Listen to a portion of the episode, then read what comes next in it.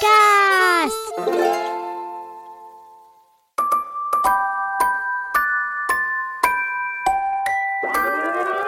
Française, Français, Mes chers compatriotes, Politique Kids.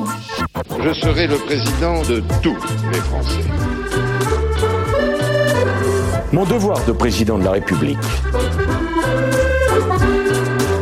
Mais au fait, comment on choisit le président On tire au sort On prend celui qui a les meilleures notes ou celui qui joue le mieux au foot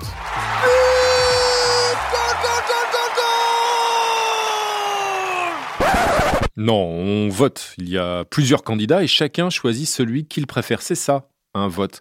Lucienne Denise Huguette Norgé a voté. C'est comme quand tu choisis un délégué dans ta classe. Ah oui, celui qui va parler à la maîtresse euh, ou au prof. Un président, c'est comme les délégués. Le délégué, il te représente auprès de ton maître ou de ta maîtresse. En votant pour lui ou elle, tu l'as choisi, tu lui as délégué ton pouvoir, c'est ton porte-parole. Et son rôle, c'est de défendre tes intérêts auprès des adultes de l'école. Euh, euh, moi je sais. On, on voudrait plus de frites à la cantine et aussi des toilettes mieux nettoyées. Eh bien, le président, c'est un peu pareil. En votant pour lui, les électeurs lui délèguent leur pouvoir. Et le président doit les représenter et défendre leurs intérêts. Tout le monde peut voter Moi aussi, je peux choisir mon président préféré Toi, tu ne peux pas, tu es trop petite. Il faut être majeur, c'est-à-dire qu'il faut avoir au moins 18 ans. Ah ouais, donc c'est encore un truc de grand quoi. Il faut aussi être inscrit sur les listes électorales, une liste qui donne le droit de voter. A voté. Enfin, l'autre grande condition, c'est qu'il faut être français. Carte d'électeur, s'il vous plaît. Pendant longtemps, seuls les hommes pouvaient voter. Les femmes n'avaient pas le droit. Bonjour, monsieur. Prenez un bulletin. Bien. Bonjour. Ah, ah non.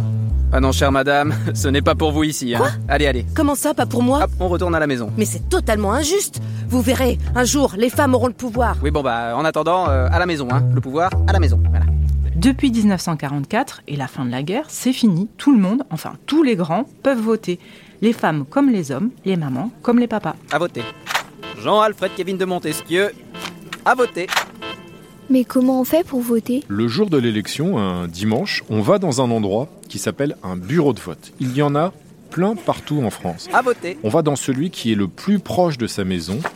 Là, on prend un papier avec le nom de celui qu'on veut choisir comme président. Carte d'électeur, s'il vous plaît. Mais attention, personne ne doit voir celui que tu as choisi. Alors on se cache dans un isoloir. C'est une petite cabine où l'on s'isole au moment de glisser le papier avec le nom dans l'enveloppe. Et après, on la glisse dans une boîte qu'on appelle une urne. Allez-y, monsieur. A voté.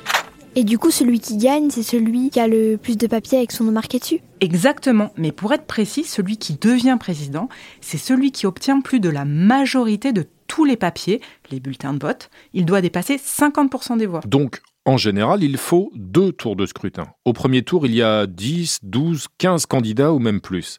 Les deux candidats qui arrivent en tête sont qualifiés pour le deuxième tour. On laisse passer deux semaines. Et pour ce deuxième tour, c'est le candidat qui obtient le plus de bulletins de vote, le plus de voix, qui est élu président de la République.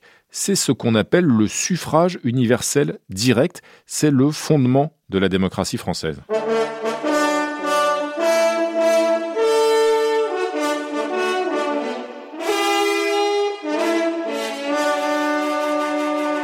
Et on est obligé de voter Et non, en France, le vote n'est pas obligatoire. Mais alors, si personne vote, y a pas de président Ce n'est jamais arrivé. Et on peut penser que ça n'arrivera jamais parce qu'il y aura toujours au moins les candidats qui auront voté. Mais le problème, c'est vrai, c'est qu'il y a de moins en moins de gens qui votent. Et ceux qui ne votent pas, on les appelle les abstentionnistes. Ils sont déçus par la politique ou pas intéressés. Donc, ils s'abstiennent. Ces dernières années, ils sont de plus en plus nombreux. Souvent, on dit que le jour de l'élection, ils préfèrent aller à la pêche. Oh, le gros poisson Oh, c'est une belle prise Et s'il n'y a personne qui vote, ça compte pas C'est pour du beurre Si, si, même s'il y a très peu de votants, il y a un président qui est élu. En France, c'est la loi. Mais c'est vrai que plus il y a de gens qui s'abstiennent, plus on critique la légitimité du président. Quand il est choisi par peu de gens, on dit qu'il a un peu moins d'influence, un peu moins de marge de manœuvre. que les Françaises et les Français ont choisi le changement que je leur proposais. Et si je fais un dessin, si je gribouille sur mon bulletin de vote, ça compte Non, ça compte pas. En fait, on dit que tu votes nul. Et si tu ne mets aucun bulletin dans l'enveloppe, on dit que tu votes blanc. Bon, et le gagnant, il reste pas président jusqu'à la fin de sa vie. hein. Non, non, il est élu pour un mandat qui dure 5 ans seulement. On appelle ça un quinquennat. Et il ne peut être réélu qu'une fois. Il ne peut faire donc que deux mandats de 5 ans à la suite.